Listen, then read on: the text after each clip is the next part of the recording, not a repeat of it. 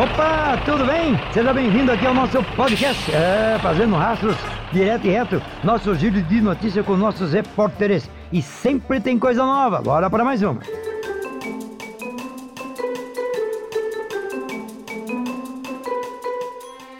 Olá, tudo bem? Sou o Wellington Nascimento.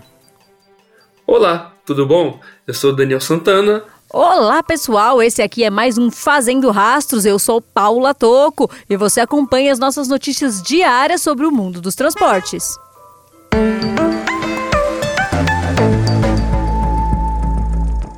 Justiça impede o segmento do processo contra a Via Bahia. Como havíamos noticiado neste belíssimo podcast na última quinta-feira, dia 16, a Agência Nacional de Transportes Terrestres, a NTT, aprovou a abertura do processo de caducidade contra a concessionária Via Bahia, responsável pela administração das rodovias BR-116-324 e da BA 526-528.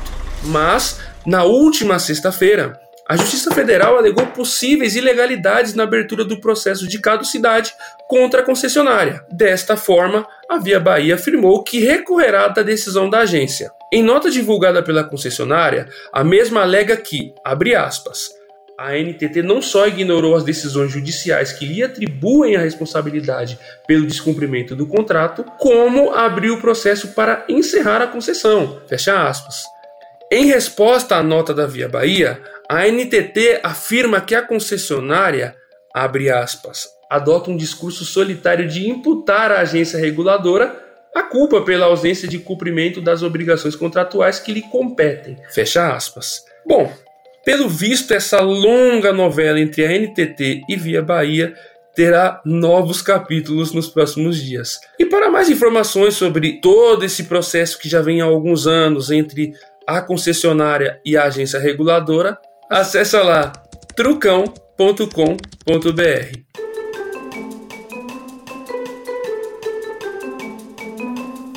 O Senado aprovou o projeto de lei complementar que cria a modalidade do MEI, o microempreendedor individual para o caminhoneiro.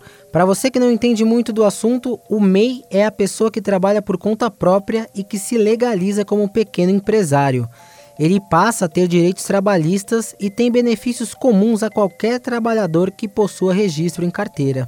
De acordo com a proposta aprovada, o caminhoneiro que queira se enquadrar como MEI precisa ter faturamento de até 250.600 reais por ano.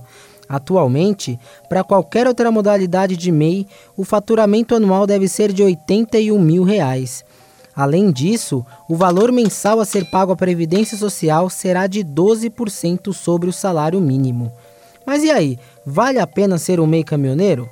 Para quem acredita que sim, como a relatora do projeto na Câmara, a deputada Caroline de Tone, com o programa o motorista pagará alíquotas mais baixas ao INSS, terá acesso a créditos e a regularização da atividade. Já para quem não vê o meio caminhoneiro com bons olhos, como o assessor jurídico Ailton Gonçalves, o projeto pode dar muita dor de cabeça no futuro.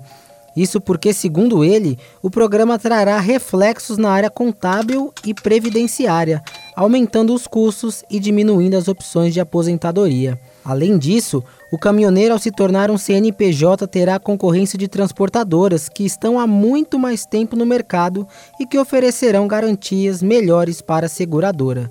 Esse projeto agora segue para a sanção presidencial. No nosso site, o trucão.com.br, tem matérias mostrando os prós e os contras do projeto para você poder tirar a sua própria conclusão sobre o assunto. Atenção para você que está ou roda pela cidade de São Paulo. A Prefeitura de São Paulo anunciou, por meio da Secretaria Municipal de Mobilidade e Trânsito, que o rodízio municipal de veículos está suspenso a partir de hoje, segunda-feira, dia 20 de dezembro. Ele só volta a funcionar no dia 17 de janeiro de 2022. Até lá, automóveis, carros de passeio podem circular normalmente por todas as áreas da cidade. Atenção, as restrições para veículos pesados continuam valendo. Caminhões e ônibus continuam tendo que respeitar tanto a zona máxima de restrição à circulação de caminhões, a zona máxima de restrição ao fretamento e também o rodízio municipal de placas. Atenção então, Para veículos de passeio, rodízio suspenso. Para veículos pesados, rodízio continua valendo. Lembrando que o horário em que você não pode circular nas zonas de restrição é das 7 às 10 da manhã e das 17 às 20 horas. Segundo o Código de Trânsito Brasileiro, quem estiver rodando nesse horário e não for permitido ali pode sofrer aí uma pontuação de 4 pontos na CNH, além de uma multa de R$ 130,16.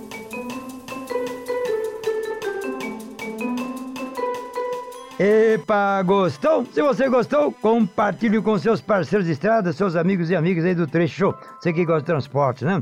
E olha, você pode acompanhar a gente direto e reto também nas nossas plataformas. E o podcast é facinho, tá? Você pode pegar, se você tem Spotify, beleza. Se você tem outras plataformas, beleza. Se você achar que não dá, vai direto na trucão.com.br, aba de podcast.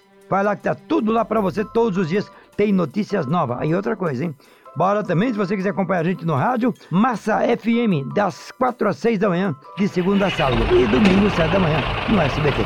Abraço, estradeiro e até mais. Bora!